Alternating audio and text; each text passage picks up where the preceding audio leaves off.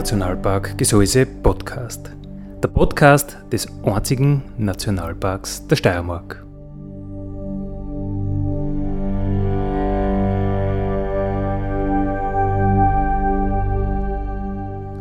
Alle zwei Wochen neu mit Themen aus dem Nationalpark Gesäuse und aus der Nationalparkregion. Daddy,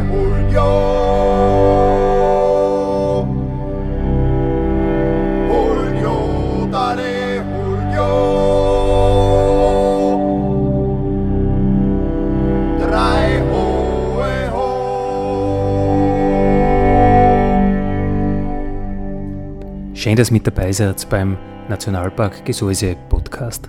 Andi Hollinger spricht.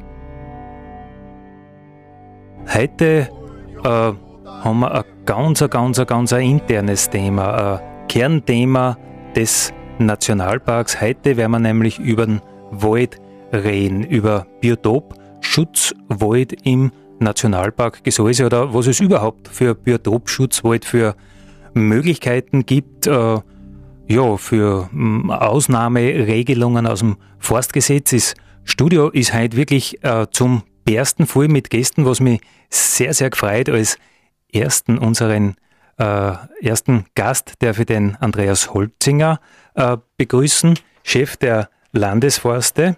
Servus, Andi. Grüß dich, Andi, zurück. Grüß euch aus dem tiefen, verschneiten, noch nicht verschneiten Wald im Gesäuse. Und ein Kollege vom Nationalpark Gesäuse, der Alex Maringer. Grüß dich, Alex. Grüß dich, Andi. Und das werden wir uns heute anschauen, wie das mit dem Wüden Wald, mit dem Biotopschutzwald äh, im Nationalpark äh, ausschaut. Biotopschutzwald ist unser heutiges Thema beim Nationalparkradio. Äh, Andi Holzinger, man möchte glauben, in einem Nationalpark, da steht eigentlich eh alles unter Schutz. Äh, für was braucht man dann noch einen Biotopschutzwald oder äh, für was reden wir eigentlich heute? Im Prinzip hast du recht, ist, äh, der Nationalpark hat ja seine Hauptaufgabe, Prozessschutz zuzulassen, das heißt natürliche Abläufe zuzulassen. Ich denke da jetzt zum Beispiel ähm, an ein Lawinen, an ein Ereignis oder einen Steuerschlag oder solche Dinge. Aber trotzdem ist natürlich äh, der Nationalpark auch bewohnt und es geht ja auch Straßen durch, wie wir alle wissen. Die Enz fließt durch, da gibt's äh, Rafting, äh, Sport drauf und, und andere Dinge. Und es sind natürlich auch Leute, die im Nationalpark leben. Das heißt, der Wald hat nicht nur eine Funktion, dass er sich selber schützt, sondern natürlich auch Infrastruktur. Und äh, da muss man natürlich nachhelfen, dass diese Schutzfunktion nicht ganz verloren geht. Und deswegen gibt es eine Zonierung, aber das möchte ich vielleicht dann später nochmal erklären. Äh, Biotopschutzwald äh, heißt aber, man hat jetzt mehr Freiheiten, den Wald in die Freiheit zu entlassen im Kerngebiet des Nationalparks. Habe ich das so richtig das so verstanden? Richtig, ja, genau, das, das kann man so sagen. Wir haben uns ja bemüht, dass wir durch eine Zonierung äh, eine, eine Zone festlegen, wo Management stattfinden kann. Dort wird, werden also auch Vorschussmaßnahmen getätigt, während in der Naturzone, das sagt ja schon das Wort, soll sich eigentlich die Natur frei entwickeln können. Und das kann man natürlich genau räumlich so gestalten, dass eigentlich dann nichts passieren kann. Wenn ich jetzt meinen Kollegen, den Alexander Maringer, äh, anschaue, Alex, du als Naturschutz äh, Fachbereichsleiter, wie, wie wünschst du eigentlich in deinem Nationalpark den Wald? Ja, der Andi hat es eh schon auch angesprochen. Es ist uns wichtig, dass im Nationalpark äh, Prozesse ablaufen können, nämlich völlig unbeeinflusst und äh, frei. Das ist das wesentliche Ziel eines Nationalparks. Das sollten wir auch nach den internationalen Vorgaben auf 75 Prozent der Fläche, also auf zwei Drittel der Fläche erreichen. Und natürlich äh, gibt es immer wieder äh, gewisse Einschränkungen, äh, gewisse Schutzwälder, Infrastruktur, Leute wollen sie bei uns erholen und äh, die Zonierung so zu gestalten, dass alle diese äh, Dinge auch gleichzeitig erreicht werden können und trotzdem die Natur sich frei entwickeln kann. Das war die große Herausforderung äh, von unserer Zonierung. Also alle diese Zwecke, das sind jetzt ein Infrastruktur, Schutzzwecke, Erholungszwecke für Menschen, dass der wo gehen kann, ohne dass gleich alle Bäume umfallen, wenn ein bisschen der Wind geht. Aber dann auch natürlich diese Schutzgüter des Nationalparks, äh, von den Käfern über die Pilze, über die Flechten, dass, sowas alles äh, existieren kann. Ja, genau, das spielt da alles ein und da gibt's ja auch gesetzliche Grundlagen. Äh, Gerade wenn wir vom Wald reden, ist es zum Beispiel das bundesweite äh, Forstgesetz und auf das muss man einfach Rücksicht nehmen. Und da muss man einerseits den Buchstaben des Gesetzes Genüge tun, äh, andererseits äh, muss man halt schauen, dass man auch die Ziele des Nationalparks äh, möglichst durchgängig umsetzt. Und äh, was vielleicht auch eine Rolle dabei spielt, wir wollen ja alle, alle den Nationalpark erleben und uns da drinnen äh, quasi auch bereichern lassen und die schöne Landschaft genießen. Und wie gesagt, diese verschiedenen Zwecke sollte man irgendwie unter einen Hut bringen. Das heißt, äh, ganz klar, das Forstgesetz ist im Nationalpark Gesäuse weiterhin intakt. Der Nationalpark kann nicht selbst jetzt äh, äh, entscheiden, was er, was er dort macht, sondern das Forstgesetz, wie du schon sagst, bundesweit übergreifend, also ist da noch drüber gestülpt. Genau, und wenn wir von Biotopschutzwäldern reden, dann reden wir ganz dezidiert von einer Ausnahme nach dem Forstgesetz. Da gibt es den sogenannten Paragraphen 32a. Das ist jetzt vielleicht ein bisschen äh, zu sehr in die Gesetzesmaterie ein, aber Biotopschutzwälder, der Begriff ist ja definiert und äh, genau an das müssen wir uns halten. Und wie gesagt, das war die Herausforderung, das auch so zusammenzubringen, äh, dass wir eben diese Ausnahme beantragen können im Forstgesetz. Äh, Andi Holzinger, du bist natürlich schon viel länger bei den Landesforsten, als es den Nationalpark gibt. Äh, aber was hat sich eigentlich seit Nationalparkgründung in den Nationalparkwäldern, in den Gesäusewäldern geändert? Also für uns war interessant, dass sich die Wälder der Landesforste nicht wesentlich verändert haben. Und auf das bin ich schon ein bisschen stolz, aus zwei ganz einfachen Gründen. Die Landesforste haben eigentlich vor der Nationalparkentstehung die Wälder schon so verantwortungsvoll äh, bewirtschaftet und betreut. Wir haben also im Kalk äh, den Vorteil, dass das eine laubbaumfördernde Unterlage ist. Das heißt, wir haben viele ähm, Mischbestände, Buche, Eich, äh, Buche, Ahorn, äh, Tanne, Fichte, Lerche natürlich. Aber die Voraussetzungen für den Naturschutz waren eigentlich vorher schon gegeben. Bei uns hat es eigentlich keine Kahlschläge gegeben, außer es ist uns halt der Wind irgendwo eingefahren. Und wir haben uns eigentlich nicht sonderlich umstellen müssen in unserer Bewirtschaftung, während im Nationalpark ja nicht die Wirtschaft im Vordergrund steht, wie du eingangs schon erwähnt hast, sondern der Schutz. Und da haben wir eigentlich äh, nur ein bisschen gedanklich umstellen müssen. Wenn ich jetzt nur auf das heutige Hauptthema nochmal zu sprechen komme, ähm, das eine oder andere Käfernest ist natürlich eine Gewöhnungssache für einen gestandenen Forstmann. Ne? Wenn man da zwischen die grünen Fichten irgendwo dann einmal ähm, da die Baum stehen sieht, aber wir haben eigentlich schon in der Partnerschaft vom Nationalpark gelernt, dass auch Totholz eine enorme wichtige Funktion hat. Es gibt das Sprichwort, es gibt nichts Lebendigeres als totes Holz, stehendes oder liegendes Totholz. Und an das muss man sich gewöhnen. Das ist nicht äh, eine große äh, Herausforderung, sondern das kann man sukzessive in seinen forstlichen Gedankenschutz übernehmen. Alexander, du bist noch nicht 15 Jahre oder 16 Jahre beim, beim Nationalpark, äh, aber dennoch hast du auch schon Beobachtungen gemacht, was, was jetzt anders worden ist. Nachweisgrenzen von irgendwelchen Käfern oder so irgendwas? Was fällt dir da ad hoc ein? Naja, ganz augenscheinlich ist dieser heiße Sommer, den wir jetzt schon mehrmals kurz hintereinander gehabt haben, ähm, gerade da, das macht sich natürlich bemerkbar in der Entwicklung des Burkenkäfers.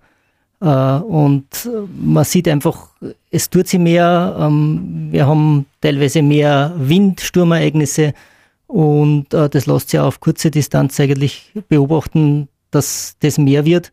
Und der Nationalpark, jetzt wo man sich selbst überlässt, auf einem Großteil der Fläche, gestaltet sich einfach selber. Und das ist spannend dazu zu schauen und auch spannend, wie sich das in den nächsten Jahren und Jahrzehnten entwickeln wird. Sein lassen und zuschauen. Ich glaube, äh, eine der schwierigsten Übungen für die Menschheit überhaupt, oder? Ja, und auch für uns Biologen. Ihr wisst, äh, Nationalpark Gesäuse, der einzige Nationalpark der Steiermark, sagt einfach niemals Naturpark Gesäuse.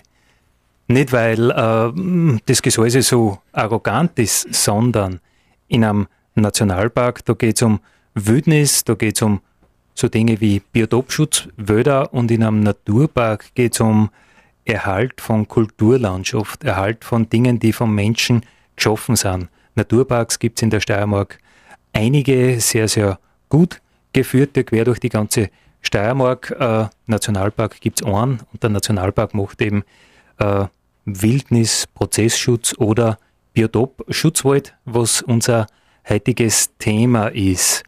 Äh, Andi Holzinger, dich als Forstfachmann, ähm, Paragraph 32a Ausnahme vom Forstgesetz was heißt das jetzt wirklich? Okay.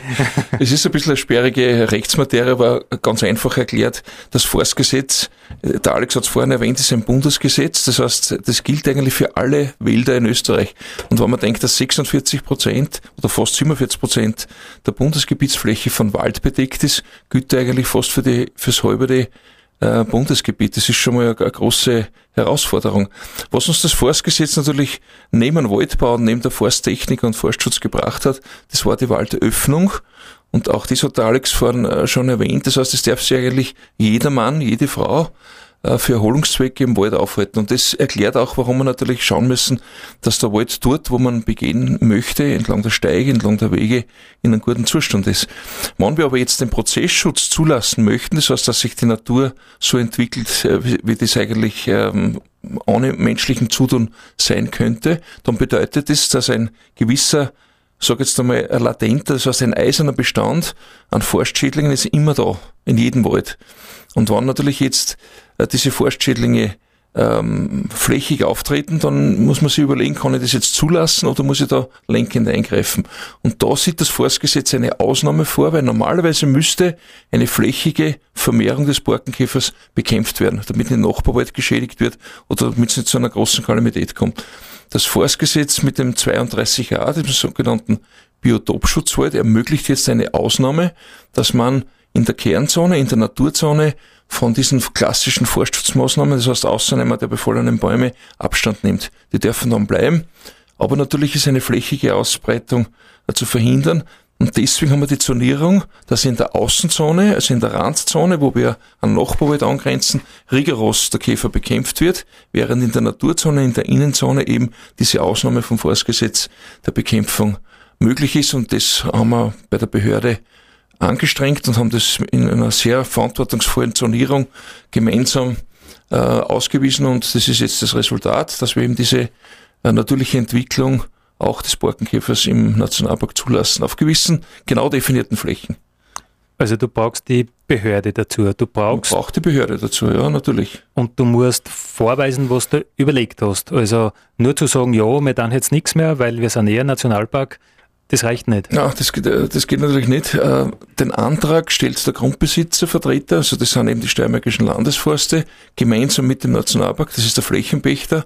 Und wir haben an die Behörde den Antrag gestellt, von eine Ausnahme auf diesen Flächen zu erwirken. Und die Behörde hat uns natürlich genau auf die Finger geschaut, wo haben wir diese Flächen ausgewiesen, hat es dann ähm, in Form eines Bescheides, natürlich auch mit Auflagen, für gut befunden und, äh, und uns eben äh, gestattet, hier diese natürliche Entwicklung zuzulassen. Das ist ja auch das Ziel des Naturschutzes. War das ein langer Abstimmungsprozess oder war das, war das schnell einmal ausgeredet? Also ehrlich gesagt, nachdem wir uns äh, schon lange Zeit äh, gut kennen und, und, und gut zusammenarbeiten, war das natürlich vorbereitet. Wir haben die die Behördenvertreter vorher in diese, in diese Absicht und in diese Planung eingebunden. Das macht immer einen Sinn, nicht vor vollendete Tatsachen stehen, sondern mit der Behörde gemeinsam die Ausweisung machen und das hat eigentlich ganz gut funktioniert. Und der reine Formalakt hat dann vielleicht zwei, drei Monate gedauert. Und dann haben wir das gekriegt und wir sind eigentlich mit dem jetzt sehr zufrieden, auch aus einem ganz banalen Grund, weil meine Förster auch wissen, wo müssen sie eingreifen und wo brauchen sie nichts tun. Das ist auch eine gewisse Form der Arbeitserleichterung. Also es ist derzeit, ähm, sehe ich das als Win-Win-Situation für die Natur und für den Menschen. Das heißt, im Biotopschutzwald, wenn der Förster ein paar Käferbaum sieht, dann weiß er, es passiert jetzt einmal nichts. So ist es. Und in dieser Bekämpfungszone, aber die gibt es nur zu den Nachbarn hin. Die Bekämpfungszone, die gibt es außen, also im, im Randbereich, und so, das haben wir definiert in etwa in Anlehnung an wissenschaftliche Erkenntnisse mit circa 500 Metern. Also das ist eh schon ein sehr breiter Streifen. Aber wir haben es auch im Innenbereich, zum Beispiel dort, wo wir Albengebiete haben, im Stadt der Bodner Kessel zum Beispiel, weil die Albenwirtschaft ist auch ein wichtiger Punkt ähm, der herkömmlichen Bewirtschaftung, der traditionellen Nutzungsform. Und es ist auch nicht ganz lustig, wenn einer einer Kur auf der, auf der Wart dann irgendein, irgendein tote Fichten drauf. Also das, im Nahbereich der Almen im Schatterbodener Kessel, da haben wir das auch durch das Gütesforstgesetz, während in der Naturzone, also in den, in den Seitengräben und in den eigentlichen ähm, Hangwäldern, dort wird nichts gemacht und dort muss man sich halt dann totes Holz ein bisschen gewöhnen. Was sagen die benachbarten Grundbesitzer dazu?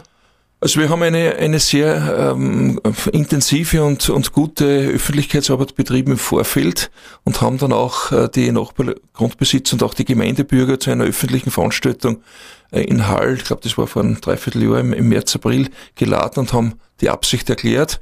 Und durch das äh, wirklich äh, sehr seriöse Herangehen an diese Materie hat man uns äh, diese Sache eigentlich ähm, sehr gut abgenommen und es hat bis auf wenige kritische Stimmen, die gibt's immer und äh, die Leute haben das auch hinterfragt, hat es eigentlich eine breite Zustimmung gegeben, aber die Zukunft wird zeigen, ob wir auf dem richtigen Weg sind. Ähm, meine Aufgabe da bei der Sendung ist natürlich ketzerische Fragen zu stellen. Wir äh, kennen die Antwort.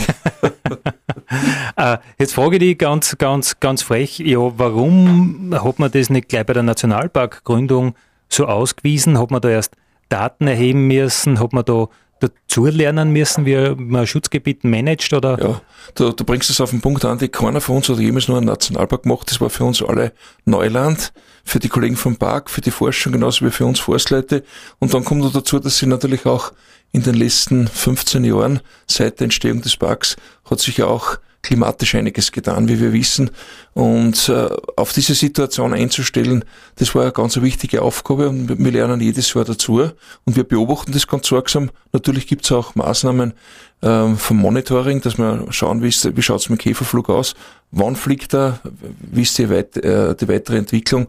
Der Alex hat da, äh, sehe ich gerade, eine ganz interessante Darstellungen, Diagramme mit, vielleicht kann er dann weiter ins Detail gehen. Also das Monitoring, das laufende Beobachten, auch der Förster draußen im Revier, das ist ganz, ganz wichtig und es ist jedes Jahr anders. Ja, ein warmes, ein trockenes Jahr, ein feichteres Jahr und natürlich reagiert auch der Käferflug darauf.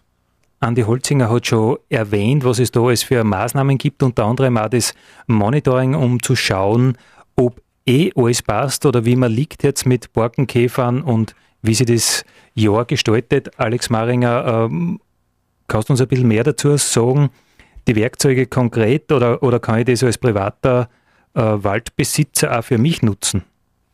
Ja, wir haben da mehrere Tools zur Verfügung und es war uns auch ganz wichtig, dass wir äh, im Gebiet diese Zahlen, die so in der Literatur herumgeistern, die die Wissenschaftler immer zitieren, auch selbst belegen können. Und äh, diese 500 Meter horizontale Flugdistanz des Burkenkäfers wird ja oft einmal wo erwähnt. Aber wie diese Zahlen zustande kommen, haben wir am Anfang selber nicht so genau gewusst. Und deswegen haben wir so eine Versuchsanordnung äh, zum Beispiel im Forstrevier Hattelsgramm durchgeführt, wo wir Käfer markiert haben und dann geschaut haben, wie weit fliegen sie wirklich. Ähm, das ist gar nicht so eine einfache Geschichte, weil die kleinen Käfer, die sie im Holz entwickeln, werden mit einem fluoreszierenden Pulver markiert. Das nehmen sie auf, wenn sie aus diesem Baum ausschlüpfen. Und dann fliegen sie auf die Pheromonfallen zu, die strategisch günstig verteilt, verteilt worden sind, äh, in mehreren Kreisen rund um so einen markierten Baumstamm. Und wenn man es in der Pheromonfalle dann drinnen hat, gemeinsam mit natürlich Hunderten oder Tausenden anderen Käfern, die da anfliegen, äh, dann kann man diese markierten äh, Käfer finden und auszählen. Und das ist halt dann die harte wissenschaftliche Arbeit, die die BOKO in Wien für uns übernommen hat, diese kleinen Käferchen auszuzählen. Und äh, dieses Pulver leuchtet unter UV-Licht. Da kann ich eine kleine Geschichte erzählen, weil ähm, die sind gekommen und haben gesagt, sie pulvern jetzt zu einem Baum ein, damit sie die Käfer markieren können. Und ich habe gesagt, macht's das nur, ich muss auch was anderes noch kurz arbeiten. Und wie ich zurückgekommen bin, bin ich draufgekommen, das Dienstauto war offen und innen natürlich ganz gelb von diesem Pulver, das sie da verwenden. Ähm, ist aber Gott sei Dank schnell wieder weggegangen ja, und die Käfer haben sie markiert selbst und äh, sind ausgezählt worden. Und so haben wir auch im Nationalpark nachweisen können, dass äh, eigentlich weniger als 10 Prozent der Burkenkäfer über 500 Meter Distanz zurücklegen. Da gibt's dann auch Flugversuche, man kann das im Labor nochmal nachstellen und genau schauen, wie viel Energie die überhaupt haben, wie weit sie fliegen. Und man darf auch nicht vergessen, so ein Käfer fliegt nicht unendlich weit, weil er muss ja gegen den Wind fliegen, weil er das Pheromon riecht, also auch das, was die Fichten abgeben, damit sie dann vom Käfer gefunden werden. Und da muss er immer gegen den Wind anfliegen. Und je nach Windgeschwindigkeit natürlich ist das wahnsinnig energieraubend, auch für den Käfer. Deswegen fliegt er nicht gern weit. Ähm, ja, das ist so wie bei uns. Wir gehen auch nicht gern weit ins Gasthaus, weil wenn man vorher schon was zum Essen kriegt, äh, warum soll man eigentlich einen größeren Umweg machen? Das ist ja logisch. Ja, genau. Bei den Käfer ist es nicht anders. Äh, wenn ich jetzt privat einen Wald habe und mich interessiert das, äh, wie geht es dem Borkenkäfer genau jetzt oder wie hoffentlich schlecht werden sich jetzt viele Waldbesitzer denken, äh, ist die Entwicklung gerade in dem Jahr, wo kann ich da nachschauen? Ja, da gibt es auch eine Modellierung, die auf der BOKU äh, im Institut für Forstentomologie äh, gerechnet worden ist. Das ist ein Modell, das nennt sich FENIPS. Das kann man über die Nationalpark-Homepage äh, finden. Und dort wird anhand von Klimadaten in, äh, simuliert, wie weit die Entwicklung des Käfers fortgeschritten ist. Ähm, ich habe mir da von heuer zwei Daten ausgedruckt. Da sieht man ganz deutlich, äh, die Käfer entwickeln sich in verschiedenen Generationen. Äh, wenn die Burkenkäfer-Generation 1 ausgeschlüpft ist, dann schreitet sie natürlich wieder zur Fortpflanzung und äh, bildet wieder ihre Brut. Und äh, je nach klimatischen Bedingungen geht es schneller oder langsamer vonstatten. Und heuer war ein heißer Sommer und äh, es ist tatsächlich so, dass sie im, am Weidendom mitten im Nationalpark auf 590 Metern drei Burkenkäfergenerationen gebildet haben, wovon die dritte nie mehr wirklich ausgeflogen ist. Die lauert jetzt, wird der Andi Holzinger sagen, nur äh, entweder im Baum oder in der, in der Bodenstreu. Und natürlich in größeren Höhen ist es kühler. Die Burkenkäfer entwickeln sich nicht so schnell und dort haben wir nur zwei Burkenkäfergenerationen zum Beispiel. Das ist ja nicht ganz so simpel mit diesen Generationen, weil da gibt es die äh, Geschwistergenerationen, also die, die gar nicht aus dem Baum außergängen, oder wie ist das genau? Na, wenn die erste Generation ihr, ihre Brut angelegt hat, dann äh, müssen sie natürlich wieder ein bisschen Energie sammeln. Sie brauchen ungefähr 14 Tage, bis sie dann eine Geschwisterbrut anlegen. Also die äh, Borkenkäfer der ersten Generationen können mehrmals dann äh, Eier ablegen. Ähm, und so geht es äh, vonstatten natürlich äh, mit einem exponentiellen Wachstum. Also das geht relativ rasch, dass da dann viel äh, Borkenkäfer sich fertig entwickeln. Ähm, aber wie gesagt, es gibt natürlich auch äh, Mechanismen, die dagegen wirken. Nicht nur die Forstschädlinge lauern, sondern natürlich auch die Antagonisten, also die Räuber, die auch Burkenkäfer und andere fressen, vom Specht angefangen bis zum Ameisenbuntkäfer, Bakterien, Viren, alles Mögliche wirkt da entgegen. Also die Natur richtet sich dann schon selber, dass das nicht alles aus die Fugen gerät. Und über das Phoenix-Projekt kann ich jetzt wirklich äh, wochengenau oder taggenau schauen, äh, wie weit der Borkenkäfer ist? Genau, da kannst du eigentlich taggenau nachschauen. Auf unserer Nationalpark-Homepage www.nationalpark.co.at gibt es einen Menüpunkt mit äh, Webcam und Wetterstationen und auch dort unter diesem Untermenü äh, ist das Phoenix-Projekt versteckt. Und äh, natürlich gibt es eine gewisse Abweichung, aber die ist auch angegeben und man kann sich dann in einem schönen Diagramm anschauen, wie weit sich die Generation entwickelt hat und was als nächstes passieren wird. Phoenix mit pH. Mit pH. Genau. Äh, heuer haben wir das angeschaut auch, und das war ja unglaublich, wie schnell sich der Käfer am Anfang entwickelt hat. Also das Frühjahr muss sehr, sehr, sehr günstiger für einen Borkenkäfer gewesen sein wie äh, voriges Jahr im, in der direkten Zusammenschau. Dann hat es aber wieder ein bisschen eingebremst. Also solche, solche naja, Wetterphänomene, äh, warmes Früh, äh, Frühjahr, äh, das kann man da alles eigentlich direkt auch ablesen? Das kann man da direkt ablesen, genau. Es kommt ja aus den Klimadaten, äh, diese Berechnung. Käfer braucht ungefähr sechs Wochen, bis er sie entwickelt, wann es über 15 Grad hat. Korrigiere mich, ich glaube, das stimmt, Andi. Ähm, und äh, nachdem diese Klimadaten im Hintergrund liegen, ist es natürlich davon stark abhängig. Wenn jetzt äh, kaltes Wetter ist, wenn äh, feuchtes Wetter ist, dann entwickeln sie die Burkenkäfer nicht so schnell. Aber gerade jetzt in dem warmen Sommer, den wir hinter uns haben, sieht man eigentlich, dass das linear nach oben zackt. In anderen Jahren haben wir durchaus so einen Knick drinnen in dieser Kurve, äh, wo die Entwicklung einmal steht oder eben wesentlich verzögert vonstatten geht. Okay, also wenn es überschneibt zum Beispiel, dann geht das viel, viel äh, langsamer und nimmt dann erst wieder Fahrt auf. Genau, jetzt ist es vorbei, die Entwicklung des Käfers ist gestoppt, der wartet jetzt wieder auf das Frühjahr. Mhm. Äh, wenn ich sage, äh, das finde ich eine interessante Sache. Biotopschutzwald im Nationalpark, diese ganze Thematik um diesen äh, Ausnahmeparagraph. Wo kann ich mich da weiter informieren, wenn ich das wissen will, was da im Nationalpark genau passiert? Ja, wir haben auf unserer Homepage natürlich Informationen dazu, also auch die angesprochenen wissenschaftlichen äh, Berichte sind bei uns online verfügbar. Ähm, es hilft aber auch, wenn man einfach mal ins Internet eingibt, dann kommt eh einiges zum Biotopschutzwald aus dem Nationalpark Gesäuse, zum Beispiel aus dem Nationalpark Kalkalpen. Ähm, ja, oder von anderen Bereichen, zum Beispiel die Naturwaldreservate. Also das ist ein Bereich, wo das auch noch zur Anwendung kommt. Der Nationalpark äh, Kalkalpen war ja mit der Ausweisung dieser Ausnahme doch um einiges voran, oder? Ja, die waren doch einige Jahre vor uns, genau. Und in einem Wildnisgebiet wie Dürnstein äh, wird das sowieso kein Thema sein, nehme ich an. Da bin ich jetzt. Gewesen, ja. ja. haben Sie? Ja. Mhm. ja. Also es gibt drei Gebiete in Österreich. Das sind die drei Gebiete. Wildnisgebiet, Kalköppen und, und Gesäuse. Mhm. Wir sind eigentlich da schon Pioniere. Ne? Mhm. So. Andi Holzinger, du hast ja einen Wirtschaftsbetrieb äh, mit den Landesforsten und äh, beim Nationalpark Gesäuse machen die Landesforste den Fachbereich Wald Wild. Äh, jetzt ist der Biotopschutzwald ausgewiesen oder diese, diese Ausnahme vom Forstgesetz äh, erwirkt. Was ist, wenn wieder erwarten, irgendwas passiert, wenn es zu einer Katastrophe kommt, irgendwas vermehrt sie, äh, muss man es dann hinnehmen oder gibt es nicht doch wieder ein Hintertierl? Ich will es nicht als Hintertitel bezeichnen, Andi, aber es ist Faktum, dass die Behörde natürlich trotzdem quasi als, als Oberaufsicht darüber schaut, dass nicht flächig was passiert. Wir müssen immer von der Größenordnung sprechen. Ein paar, ein paar Baum, die ähm, ein Käfernest und so ein, ein Horst mit, mit 15 äh, Baumböden, das ist bei weitem keine Katastrophe. Flächig wird's dann, wenn, er, wenn drei, vier Hektar auf einmal quasi äh, vom Borkenkäfer befallen werden und, und sie der dann wirklich explosionsartig vermehrt. Man darf nicht vergessen, ein geschlechtsfähiges Weibchen, ein Borkenkäferweibchen kann zwischen 70 und 100 Eier legen. Und wenn da wieder dann die Hälfte wieder Weiberleit sind, kann sich das, wie der Alex schon vorhin erklärt hat, potenzieren. Geht dann relativ rasch. Aber es gibt natürlich schon Bekämpfungsmaßnahmen, die sehr effizient sind. Und das machen die Landesforste auch, übrigens auch im Nationalpark.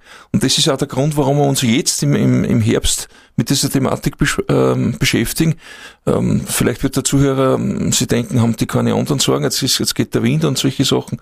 Aber gerade jetzt ist es wichtig, dass wir uns die, die Befallsherde vom heurigen Jahr anschauen, damit wir nächstes Jahr, wenn der Schnee weggeht, gleich wissen, wo wir eingreifen müssen. Eine Möglichkeit wäre zum Beispiel das sogenannte Legen von Fangbäumen. Das sind dann Fichten, die werden also im, Nahbereich von so einem äh, alten Käfernest hingelegt und die Käfer, die sich dann im Frühjahr zeitig aus, ausbreiten, also ausbauen und dann fliegen, die gehen dann ganz gezielt in diesen Fangbaum rein, weil der kann sich praktisch nicht mehr wehren und Anführungszeichen, der liegt und wartet eigentlich, äh, bis er befallen wird. Dort gehen sie verstärkt ein und lassen uns dann die gesunden Bäume in Ruhe und das ist jetzt dann das Geschick vom Förster, dass er dann den richtigen Zeitpunkt erkennt, wann der Baum dann voll befallen ist und wann er im sogenannten weißen Stadium ist, das ist das Larvenstadium. Borkenkäferentwicklung kennt ja vier Stadien, das Ei, die Larve, die Puppe und den fertigen Käfer. Aber im Larvenstadium ist die Bekämpfungsmöglichkeit natürlich die beste, da kann er sich nicht drin, kann er nicht davon fliegen oder nicht davonlaufen. Also wird man dort entweder entrinden oder aus dem Wald entfernen. Da kann man dann gleich etliche Tausende, Obertausende Käfer quasi entsorgen. Das ist eine sehr effiziente Maßnahme und mit denen arbeitet man natürlich auch bei den Landesforsten ganz normal, aber auch in der Randzone im Nationalpark. Das heißt, in, dieser, äh, in diesem Gürtel, Bekämpfungsgürtel wird mit solchen Methoden äh, geschaut, dass da nichts rauskommt. Genau, weil es ist ja auch eine Frage der Akzeptanz ähm, in der Bevölkerung. Wenn uns die, die Leute zuschauen, was wir da drinnen tun, da müssen wir halt ganz genau auch äh, vorgehen und, und äh, erklären, was wir da tun und Fangbäume aus dem Wald entfernen, wo dann der Käfer drin ist, die dann im Sägewerk durch die Entrindung praktisch äh, bekämpft werden oder getötet werden, ist eine sehr effiziente Maßnahme und das versteht ja jeder. Dort, wo aber der Käfer schon lange ausgeflogen ist, also das Totholz bleibt natürlich stehen, weil das braucht man nicht mehr äh, bearbeiten. Erstens einmal hat es keinen Preis, sage ich, sag ich jetzt als Wirtschaftler, das brauche ich nicht ins Sägewerk führen, weil da ist die Arbeit aufwendiger als, als der Erlös. Und dann ist natürlich für den Standort das Totholz enorm wichtig. Also die alten, abgestorbenen toten Bäume, die bleiben natürlich als Totholz äh, im Bestand äh, liegen. Und das frisch befallene, das wird, äh, das wird weggeführt und ent, bekämpft oder entsorgt. Äh, jetzt reden wir von einer großflächigen äh, ähm, Kalamität, also vom unkontrollierten Vermehren.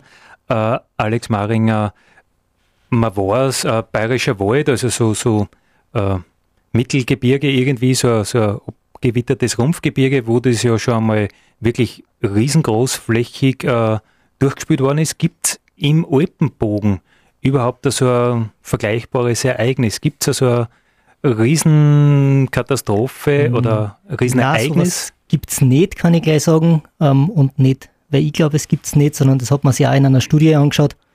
Es äh, wird nicht damit gerechnet, dass im Alpenbogen solche großflächigen Ereignisse äh, auftreten können.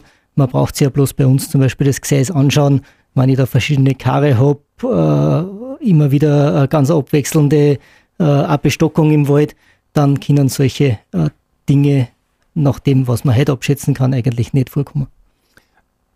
Das heißt, der bayerische Wald, da hat es begünstigt, dass riesengroße Flächen äh, gleich alt sind, die gleichen Baumtorten sind und die gleiche Sonneneinstrahlung, der gleiche Niederschlag und alles gleich ist. Und wann was passiert, passiert es für alle. Genau, das war ein sehr gleichförmiger Bestand über eine große Fläche.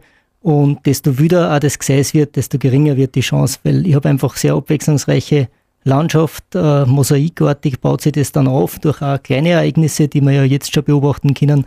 Und desto mehr das ein Fleckerlteppich wird, sage ich mal, desto geringer wird die Gefahr, dass irgendwas im ganzen Bestand passiert.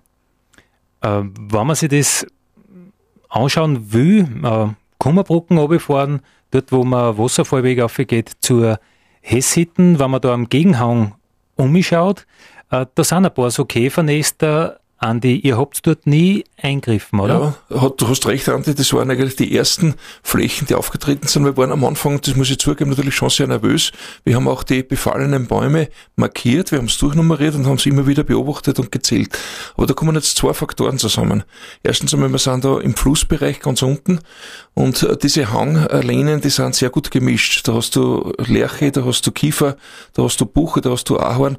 Also eine Wahrscheinlichkeit, dass der Käfer, der ja die Fichte braucht, von einer Fichte zu der anderen fliegt, ist dann natürlich enden wollend, wenn da Mischbarmorten da sind, weil da fühlt er sich nicht wohl, weil da, wie der Alex eingangs schon erwähnt hat, der muss ja diese Distanz äh, mit Flug überwinden. Und wenn er wieder auf, äh, wenn er keine Fichten findet, die er befallen kann, dann tut er sich dementsprechend schwer und wird dann auch von den Antagonisten äh, dementsprechend unschädlich gemacht. Das heißt, dieses Käfernest hat sich totgelaufen. Wir haben es beobachtet, das gibt's heute und das, das sieht man von der Straße aus. Aber der zweite Grund ist ja ganz banaler. Wir hätten für die Aufarbeitung eine wasserrechtliche, eine naturschutzrechtliche, eine forstrechtliche, eine eisenbahnrechtliche eine Bewilligung gebraucht und da haben wir uns gesagt, liebe Behörde, das tun wir uns nicht an. Wir schauen zu, was die Natur macht und haben uns eigentlich diese bei weitem nicht kostendeckende Arbeit erspart und haben einfach gesagt, jetzt äh, schauen wir uns das einmal ganz an, bleiben wir relaxed, schauen, was der Käfer tut und er hat uns eigentlich weitgehend in Ruhe lassen. Ist aber interessant, oder? Äh, total positiv, man hat nichts da, man hat sich überwinden müssen, dass man nichts mhm, tut. Ja. Und wenn man was da hätte, wissen man eigentlich nicht, was passiert, wenn man mal nichts da hätte. Das, das war jetzt vielleicht ein bisschen kompliziert ausgedrückt, aber auf den Punkt gebracht. Wir haben gehofft, dass nichts passiert und das ist eingetreten. Das ist Käfernest, das ist schon geringfügig größer geworden, aber es hat sich totgelaufen. Und eigentlich ähm, haben wir gelernt, mit dieser Situation zu leben. Muss ich sagen, das haben wir auch vom Naturschutz ähm, gelernt. Umgekehrt ähm, hoffen wir natürlich auch, dass der Naturschutz von der Forstwirtschaft ab und zu ein wenig was lernt. Es ist ein, ein Miteinander geworden und ich glaube, das, das macht es eigentlich sehr interessant und spannend. Für uns ist eine neue Aufgabe dazugekommen. Die Forstwirtschaft hat den Naturschutz glaube ich, äh, mittlerweile schon akzeptiert. Wir wollen das also nicht nur zulassen, sondern auch aktiv mitgestalten. Das ist die Botschaft und das wollen wir machen. Wobei natürlich der, der Hauptfokus darin liegt, gemischte Bestände von Haus aus aufzubauen und nicht Fichtenmonokulturen zu, äh, aufzuforsten. Das ist ja sowieso eine Schnapsidee, aber das wissen wir schon seit 100 Jahren. Naja, aber der Klimawandel, glaube ich, ist jetzt so nicht mehr weg, weg zu diskutieren, dass, äh, wenn du sagst, 100 Jahre wird dauern, bis du was ernten könntest in einem Wirtschaftsrevier. Äh, das traut sich, glaube ich, heute niemand mehr Fichtenreinbestand. Nein, natürlich nicht. Aber man muss fairerweise sagen, die Fichte ist bei uns im Gesäuse von der Höhenlage her im Optimum. Also ist auch die Wahrscheinlichkeit, dass, äh, dass sich eine Baumart, die von den klimatischen und von den standardlichen Voraussetzungen im Optimum ist, dass die Befallen wird, ist wesentlich geringer, als wir irgendwo im, im Alpenvorland oder vielleicht im, äh, im Weinviertel oder in Niederösterreich draußen, wo es von Haus aus nicht hinkehrt. Das dort natürlich anfälliger ist, ist klar. Und die haben wir heuer die großen Probleme, die wir Gott sei Dank im Gesäuse in der Form nicht haben. Mhm. Alex Maringer, äh, ich glaube, Management, dass man da einmal einen Plan hat, wie das, wie das geht, das dauert schon mal die ersten Jahre, wann ein Nationalpark entstanden ist. Ja, freilich. Also ich glaube, gerade an diesem Beispiel sieht man, dass wir circa 15 Jahre braucht haben, äh, um auch die Erfahrung zu sammeln, um das Selbstvertrauen zu gewinnen, äh, um jetzt 85 Prozent der Fläche als Biotopschutzwald auch ausweisen zu lassen. Ähm, es ist sicher wichtig, das äh, fundiert zu entscheiden und wenn es, so wie jetzt bei der Nationalparkgründung war, äh, sich diese Grundlagen auch selbst zu schaffen, um diese Entscheidung dann treffen zu können. Das ist Management.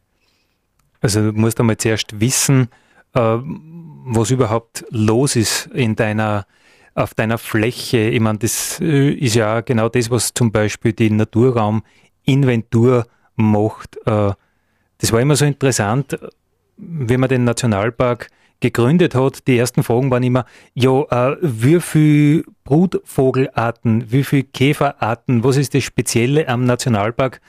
Und äh, man hat eigentlich nicht wirklich was sagen können.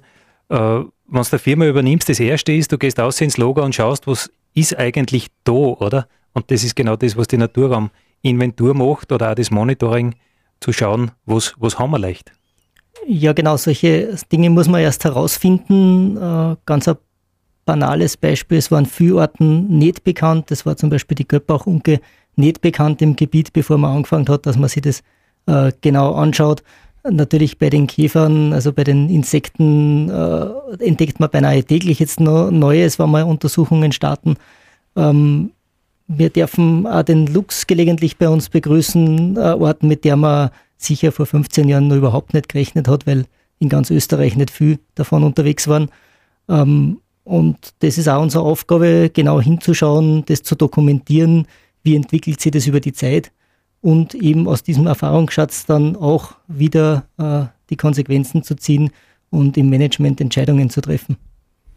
Jetzt habt ihr gesagt, es gibt in Österreich drei Gebiete, wo eben dieser Ausnahmezustand vom Forstgesetz äh, herrscht, sage ich jetzt einmal. Äh, Dürnstein, das Wildnisgebiet, Nationalpark Kalkalpen und eben das Gseis. Das heißt, ihr habt euch, jetzt frage ich euch beide, ihr habt euch eigentlich kaum äh, was abschauen können. Best Practice, nach was habt ihr euch orientiert? Was waren euch Ihre Vorbilder? Ich glaube, das Gebot der Stunde war äh, eben äh, die Situation, dass wir gesagt haben, wir wollen eine klare Linie haben, wie wir mit, dem, äh, mit dem Forstschutz bei uns im Gebiet umgehen. Du darfst ja nicht vergessen, dass die anderen Nationalparke, und dann, dann nenne ich jetzt die, also die Hohen Dauern zum Beispiel, oder im Burgenland, im Burgenland spielt die, die Fichte nicht wirklich die dominierende Rolle. Nicht? Da geht es um die, um die Anten und um die Gänse und um die, meinetwegen um Schwarzwild. Aber äh, dort ist der Fichtenanteil so klein, dass, dass sie die mit dem Problem nicht beschäftigen müssen. Die klassischen drei Waldnationalparke, das sind im Wir, und bei uns war das eigentlich wenn man so schön sagt, aufgelegter Öffner, dass man sich mit dieser Thematik beschäftigen muss. Aber ich möchte nochmal darauf zurückkommen, es ist ganz wichtig, dass es auch in der Bevölkerung so angenommen wird, weil da geht es um die Akzeptanz unserer Maßnahmen und um den Naturschutz. Und deswegen haben wir uns da ganz speziell damit beschäftigt. Und es ist ein Kernthema in der österreichischen Forstwirtschaft, weil es gibt Gebiete, wo heuer diese Käferproblematik ganz virulent ist und wir haben enorme Schäden. Wir sind Gott sei Dank ein bisschen da verschont geblieben und auf das sind wir stolz und auf der Basis wollen wir weiterarbeiten. Ähm, wenn man jetzt an die, an, die, an die Besucher denkt, wenn man an die Gäste denkt, ähm, was werden Nationalparkbesucher als erstes wahrnehmen, was auf diesen Ausnahmeparagraphen zurückzuführen ist? Oder, oder kann ich irgendwo hingehen, kann ich auf ein Hitten gehen und ich sehe, ah, da ist jetzt das passiert, weil äh, die Ausnahme vom Forstgesetz im Gesäuse eben, eben, eben gültig ist. Ja, ich habe es eingangs erwähnt, es ist natürlich eine Gewöhnungssache. Die, die toten Baum, die totenstehenden Baum und auch der eine oder andere, der dann umfällt, die nehmen zu. Aber deswegen bricht die Welt nicht zusammen. Man muss sich also an diese Bilder gewöhnen. Das ist gerade für Forstleute ein bisschen schwierig, weil die natürlich gewohnt sind, sogenannte Waldhygiene äh, walten zu lassen. Wir, das war eigentlich in den letzten 100, 200 Jahren immer akt aktuell, dass man Waldhygiene darunter verstanden und dass man absterbende oder tote Bäume entfernt hat. Es gibt aber nicht nur die Fichte mit einem Problem, sondern wir wissen alle, dass zum Beispiel die Esche heuer ein enormes oder seit mehreren äh, Jahren schon ein enormes Problem hat. Also auch Laubbäume haben ein Problem und, und, und sind natürlich äh, als Totholz äh, im Bestand vorhanden. Dort geht es um die Sicherheit. Wir wollen entlang der Wege, wenn du jetzt fragst, wann jemand auf Hitten geht, der soll sicher sein. Der soll sich entlang des Weges sicher fühlen. Wenn er natürlich äh, vom Weg abweicht und dann äh, quasi in den Wald reingeht, dann ist er natürlich selber verantwortlich und muss halt ein bisschen schauen, dass ihm da nicht irgendwo dann ein Rost am Kopf hat. Nicht? Aber die Eigenverantwortung, die darf man dann nicht ausblenden. Aber es wird schon auffallend sein, dass immer mehr totes Holz da ist, aber allein die Bedeutung, dass das eben auch dann für, äh, für Brutvögel, für, für Spechte und so weiter enorme ökologische Bedeutung hat. Ich glaube, das ist relativ rasch, was die Leute dann sehen und auch verstehen und auch für gut befinden. Alexander Maringer, ich kann mich erinnern, vor etlichen Jahren noch, da ist wirklich jedes äh, Käfernest, jeder Käferbaum im, im Showfix äh, besprochen worden.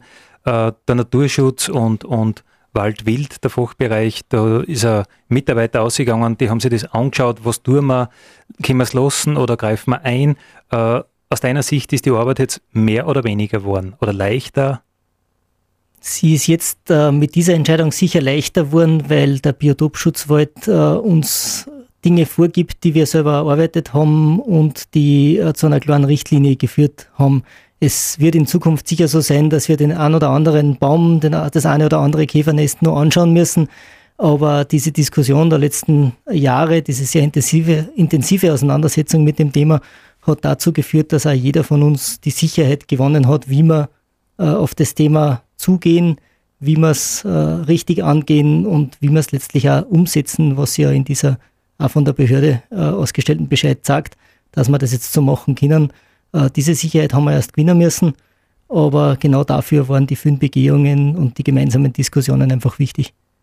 Das heißt, da zusammengehen, äh, zuhören, aufeinander zugehen von äh, Fachbereich Naturschutz und Fachbereich äh, Forstwirtschaft, der darin gegipfelt hat, dass man ein äh, behördlich bewilligtes Schriftstück hat, wie man mit jedem einzelnen Baum im Nationalpark umgeht, falls er irgendwie in, in Not durch den Borkenkäfer kommt.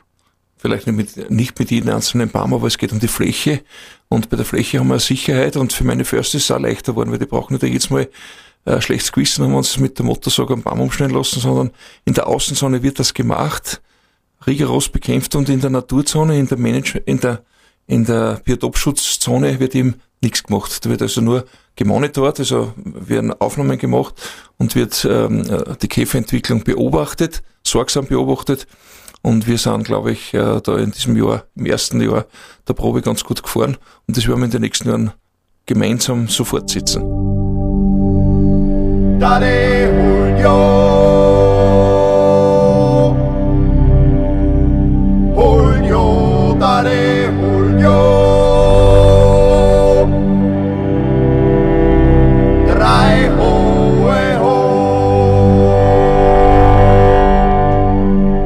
Das war der Nationalpark Gesäuse Podcast für heute.